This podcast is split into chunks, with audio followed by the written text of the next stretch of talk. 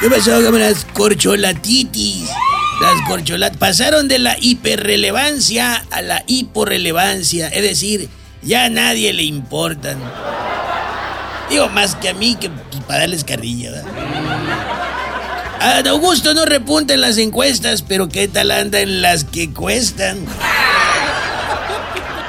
Fíjate, imagínate, para poder definir en qué consiste Dan Augusto, tú me mezclas a mí, mi quincena y una cantina y el resultado es la campaña de Augusto López. Claudia Sheinbaum, bueno, Claudia Sheinbaum sí repunta en las encuestas y también repunta más en las que cuestan. Dice por ahí que a la doctora le apodan la vegana.